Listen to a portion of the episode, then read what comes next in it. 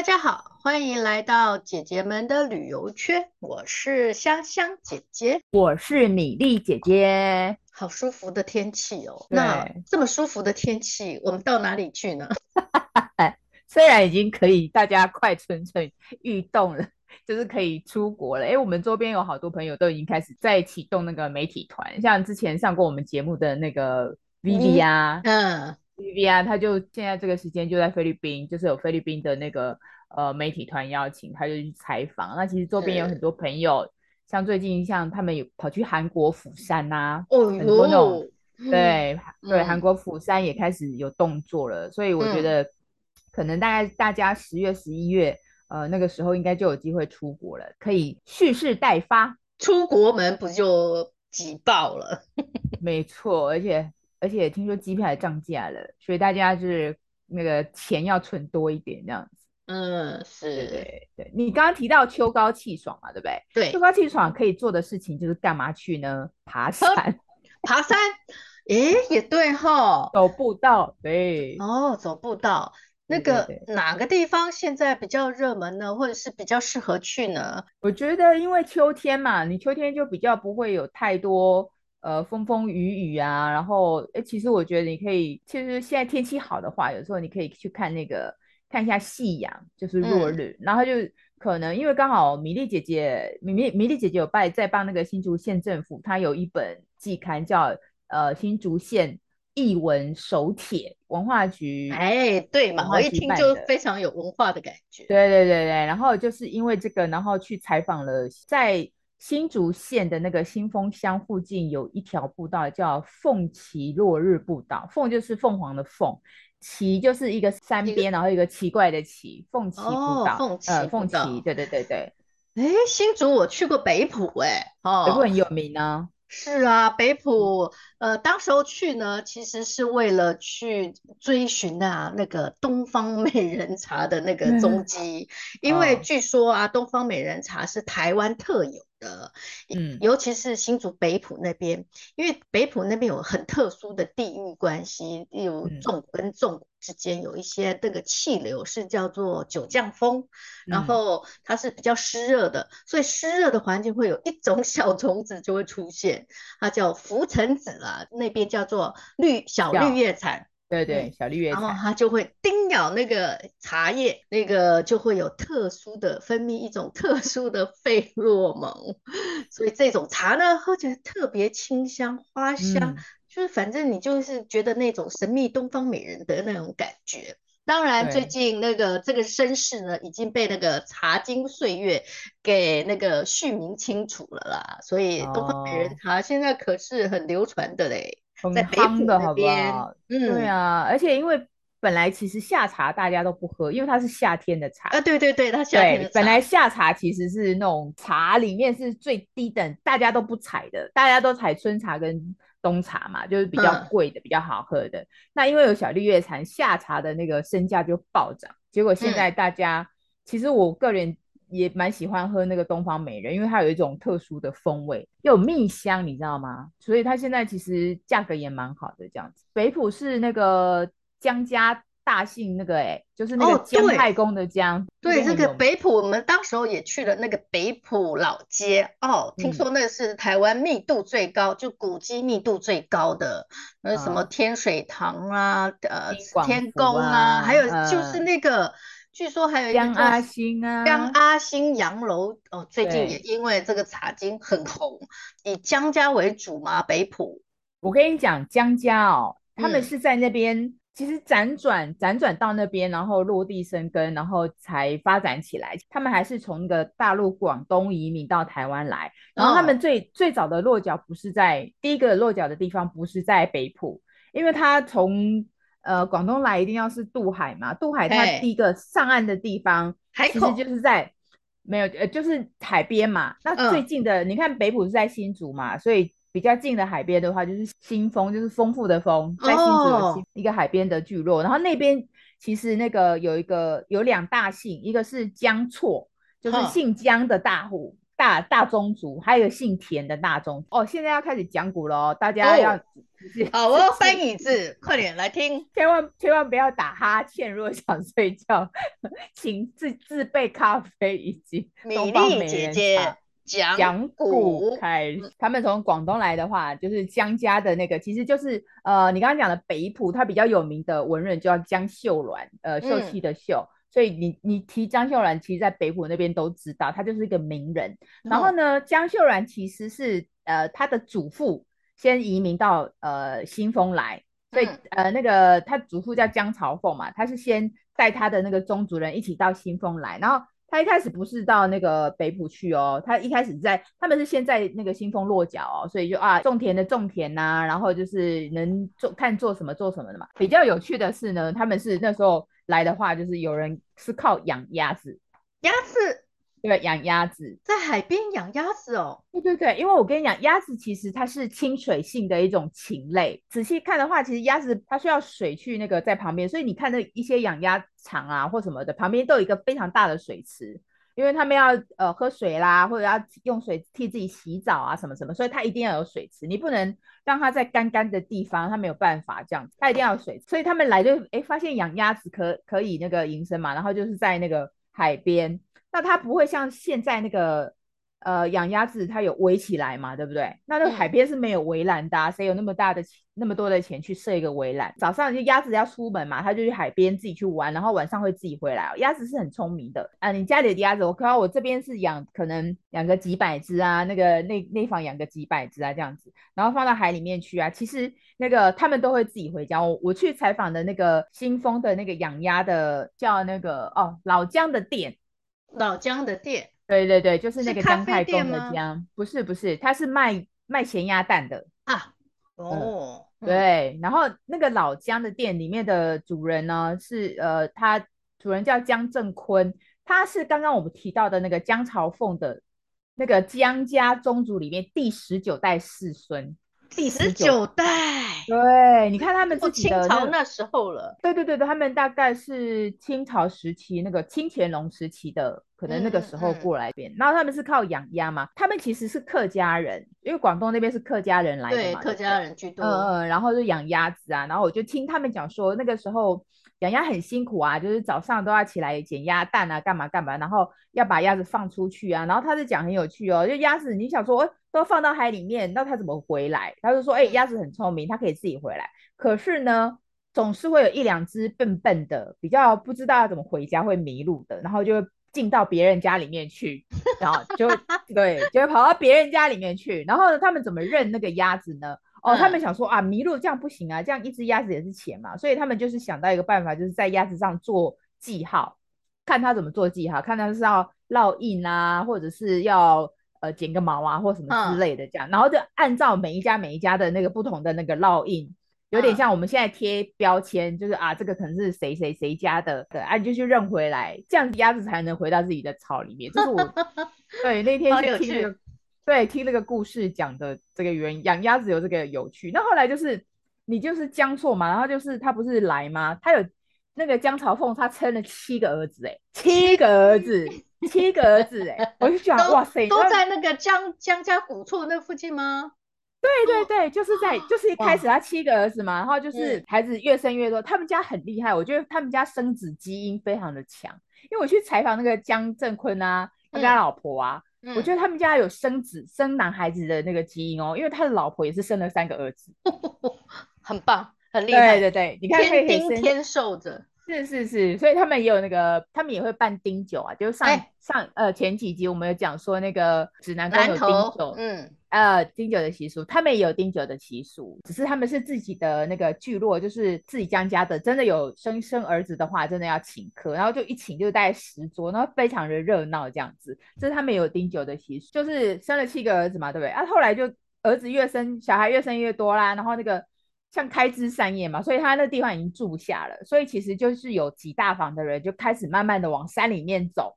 就可能往竹东的方向啊，琼林的方向，然后江江秀兰，你刚刚提到北浦那支，就是从新丰这样慢慢移到那边去。哦，江阿新这里对吗？对对对，就是有关江家的故事，大概就是。就是这样这样子。呃，留在新丰的那个人的话，就是三房的孩子，然后就可能移到北埔啊，嗯、就有大房的。反正你知道吗？七总共七房的人这样子啊。嗯、到现在为止，那个就是他们还是有人在那边养鸭，持续养鸭做那个咸鸭蛋。呃，这个是有关江家的那个故事。我在想说，哎，蛮有趣的，因为他们上岸，然后你你很少可以听到一个真正的活人讲 他们 主，因为以前都是我的意思说。哦我的意思说，你很少能听到是真正这个事、这个历史里面的人，因为我们看你，哦、你看你去北埔，嗯。啊，听到那个什么江阿星，可是那个只是一个可能一个建筑物啊，然后你没有办法听到，你可能没有没有机会听到江阿星，譬如说江阿星的后代跟你讲说啊，江阿星怎么样怎么样，都是从透过文字嘛，所以这次的采访，我觉得我觉得还蛮神奇的，就是你可以看到他的他这一支移民的。后代，然后来来跟你讲他的祖先的故事，而且他们一直持续在做一些社区营造的东西啊，所以我觉得还蛮蛮有意义的，对。然后他不是在海边吗？嗯。然后刚刚这个呃这个移民就是呃这个整个家族的地方，当然那附近其实有很多可以玩的啦，包括你可能可以，它有有有那个涌泉啊，它是比较涌泉，嗯，它有有那个冒泉水出来的意思吗？是是是，对对对，它。附近其实，因为一般人应该不知道，那边有个叫田厝，我刚刚有讲嘛，嗯、就是田厝，田地的田嘛。田厝那边那个区域呢，有一个涌泉。然后早期的话，就是呃，它可能因为地底变动的关系，所以他们其实呃地底的涌泉早期其实是还蛮多处的。后来因为地壳变动，后来只剩下一个，就就是呃叫他们叫田厝涌泉。然后为什么叫会特别提这个涌泉？是之前他们因为有水嘛，你知道。客家人很喜欢有那个洗山坑，你到那个客家的那个聚落，其实他们都会听到说有一些呃客家妇女啊洗衣服啊，都会到那个呃就是那个池子里面嘛，就是专门的一个洗衣池，哦、有没有？就户外有有有这样，客家聚落都会背着小孩这样搓搓搓搓搓，对对对，就顺便那个八卦聊天一下这样子，谁家谁家。交男朋友，对对对对，谁谁谁跟谁吵架？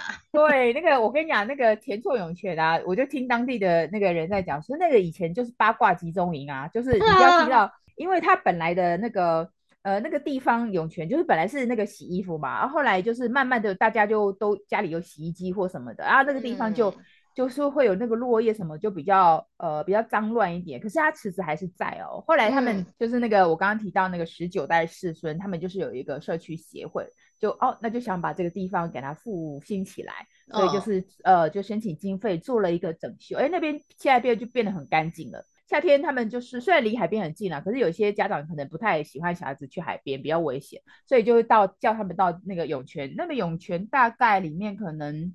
没有很大啦，大概可能可以大概呃在那边可能十几二十个人，然后小孩子就可以在呃池子里面呃玩玩水啊什么，那个只到膝盖而已，所以很安全，啊、然后也可以乘凉，对对。其实你到那边可以跟当地人多聊聊天，他就会呃跟你有时候可能会跟你呃聊一下这边的故事啊或什么什么的这样子，然后呢，觉得像一个化外之境、世外桃源的地方哎、欸。对啊，就是你其实走在那边很还蛮舒服的，因为。很宁静的一个小聚落，这样子。那它这个聚落，你刚刚有提到，它可以到一个步道过去吗？它其实，我刚刚不是有提到说它是海边嘛，对不对？对那它其实都没有。没有说像哦，譬如说在南投那边一一眼望去就是高大的可能中央山脉干嘛的，可是呢，他们那边靠海边还是有一些小小的丘陵地。然后呢，因为海岸边它其实是很西岸那里哦，台湾西部是很重要的军事基地。就是如果说、啊、军事基地，对对对，因为呃新竹那一带它其实它的那个沙滩很平缓。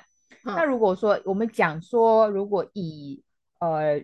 日治时期那个时候啊，嗯、如果说他日本呃日本政府的人，他反正不是后来有二次大战吗？对，二次大战的话，那个呃美国军机就会过来轰炸嘛，对不对？那他当然他们就日本政府他为了要防止登陆，因为它是很平缓的海海岸，你没有什么障碍，对，你整个登陆艇上来，然后它也不像金门有那个防降落桩。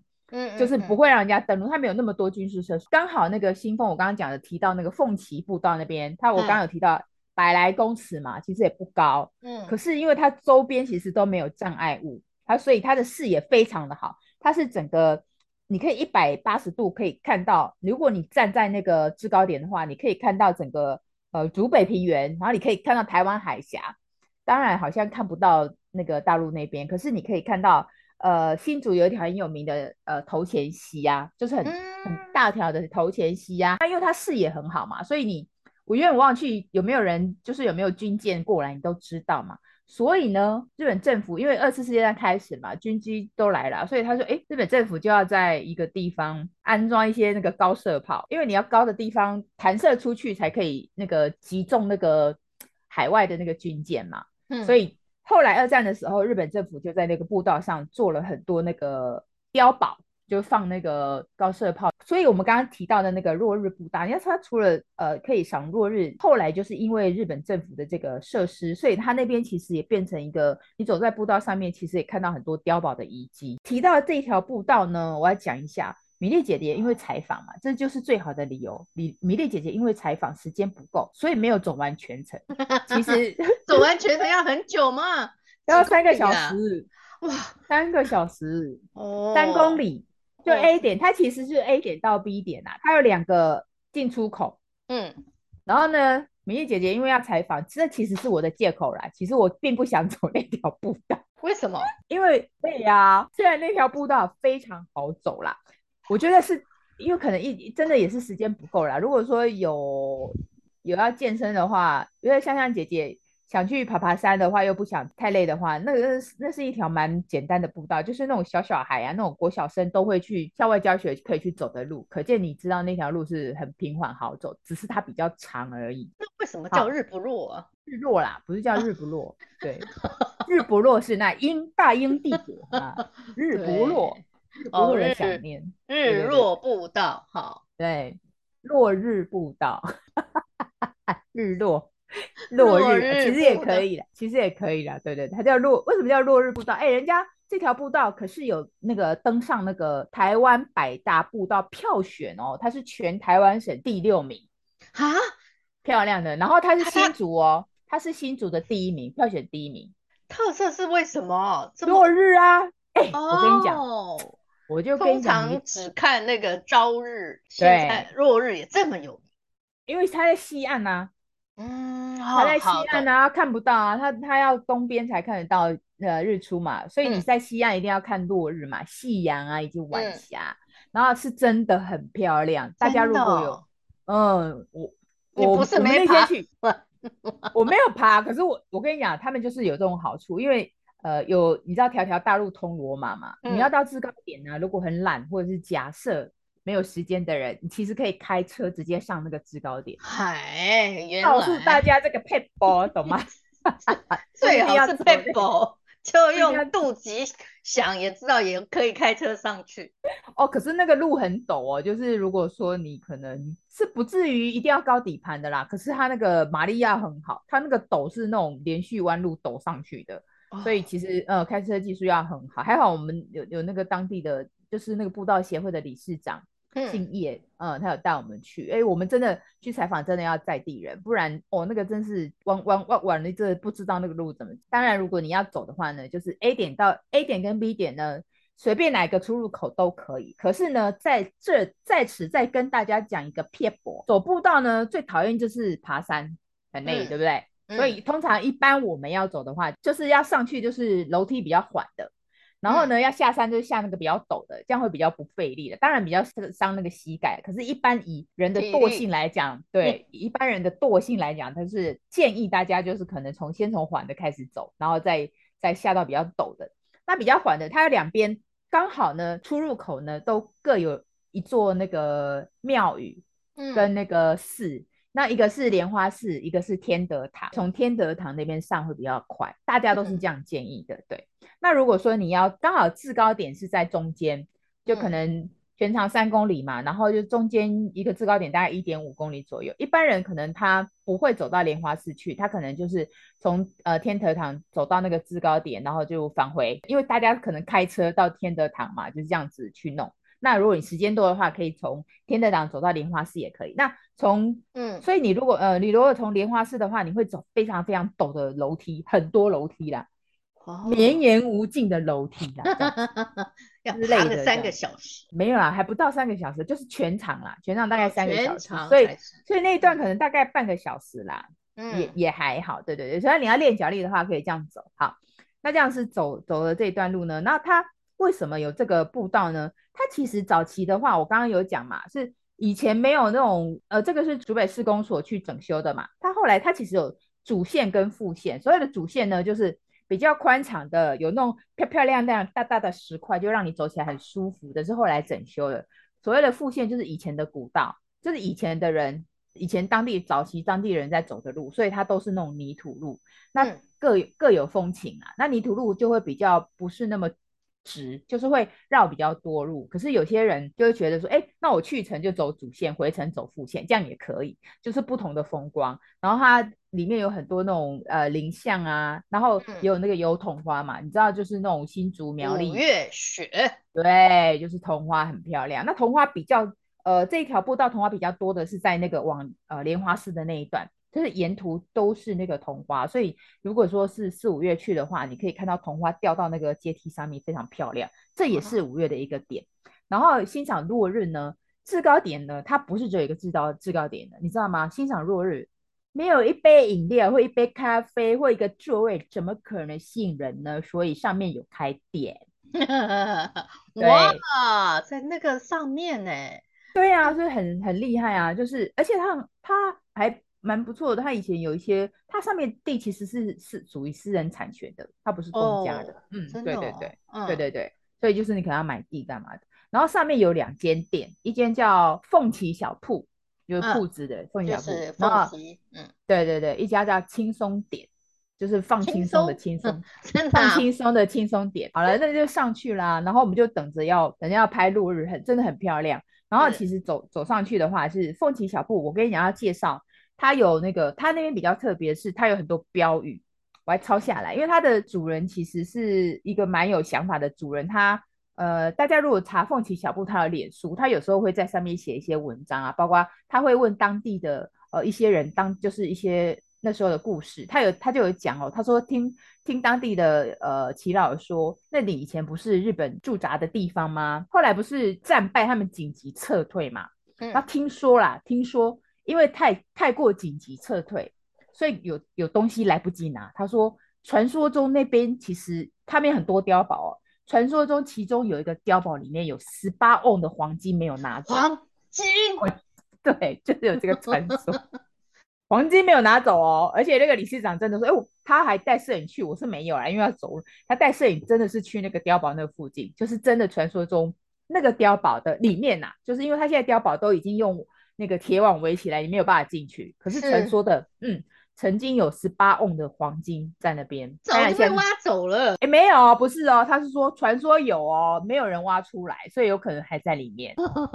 大家如果有兴趣的话，去挖嘛，可以去找找看。这样，这是有关那个步道的那个传说啦。它不是很多碉堡嘛？那像凤旗小铺那边，其实有很多那种废弃的碉碉堡，所以他们其实把有些碉堡。呃，把它那个整修成餐厅，所以你有时候也可以在那个碉堡的一个一个碉堡里面，呃，喝咖啡呀、啊，跟人家聊天。那当然最好，嗯，嗯，最最棒的那个角度，其实就是站在他们有一个观日平台，就是一个、嗯、一个长长的那个座位。呃，我有拍照，我到时候可以 po po 图给大家，po 到我们的 IG 上面。对对对对，嗯、大家可以去去看，因为那个我们要拍那个落日步道的，一定要拍到夕阳嘛。然后我们就非常的。就而且我去的那天天气非常好，老天爷保佑，天气超级好，当然也热死了这样。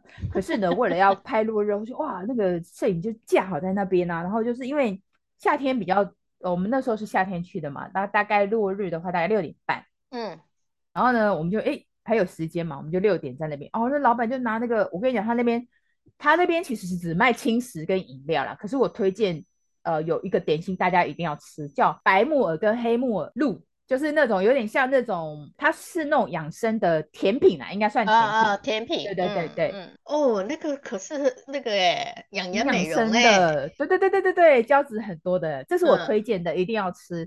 凤起小铺，而且它的凤起小铺基本上，它第一个人低消只要四十块，那那个白木耳、黑木耳就是四十块而已，所以它其实不贵。对对，同买家。那你可以也可以点一些，它有一些炸物啦，比如说可能薯条、薯块也可以啦。可是那边没有卖，没有卖餐，就是没有卖饭什么的，它只是让大家就是一般人，他只是可能早上去，可能爬山的人可能去休息一下，然后就下山了。那傍晚的话，大大概落日大家看完就走了嘛，而且他那边只开到六点，然后建议大家就是呃看完落日就赶快下山，因为它周边其实没有什么灯光的，所以就是要那个呃安全上要注意一点。然后还有另外饮料的话，我觉得推荐金桔柠檬吧，它就是真的是新鲜的那个金桔柠檬下去榨汁的，还蛮蛮好喝的。这样，这两种饮料可以推荐。那轻松点呢是在比较上面，其实就是隔壁，你就走个楼梯，它是卖咖啡的，就比较西式。那如果你肚子饿的话，其实它有卖那个披萨。你知道太阳其实是会从从东跑到西，它不是一直在同一个地方的嘛？嗯。那我们那天去的时候，刚好拍的。它最好最好的位置就是在秋天这个时间，就是它的太阳就是正正正的就在你的那个观景台正前方落下去啊，你就可以看到那个整颗太阳。我们那天没有拍到的原因是因为它的角度不对，它是在以面向呃台湾海峡，它是在大概一点钟方向，可是一点钟方向太偏了。对摄影来讲不不是很好，然后那天我们就很辛苦啊，说一定要拍到夕阳，说啊不行，你这样拍不到，所以我们就是看了一下那个风景，这是很漂亮，可以看到那个平原啊。我觉得就算你不看夕阳，就光看那个海景，其实都很值回票价。我们后来不得已，因为拍不到呃步道上面的那个夕阳，所以就跑到立刻马上六点开车，就是在那个地头蛇的带领下，飙过去吗？没有，就是直接开到海边去拍了。哦，好。你知道吗？我们到定点架好的时候，只剩下五分钟，太阳就下到地平线。哇，那个所以吓死了，你知道吗？真的只剩五分钟。哇，是五分钟拍到这个，你们辛苦这个几个小时的，一定要抓拍到的。对对对对，然后哦，真的很漂亮，就是夕阳，就圆圆滚滚的，然后这样下去，我就觉得。其实我觉得，哦，这种在这种秋高气爽，你刚刚提到秋高气爽的天气里面，其实真的很适合替自己安排走一趟落日步道。这个叫在新丰、嗯、新竹新丰的凤岐落日步道，大家有机会一定要去玩一下。好哦，呃，秋天就呃找个机会，找个假日出去走走，走到新丰的凤岐落日步道。OK。今天的介绍就到这边，谢谢大家，谢谢，拜拜，拜拜。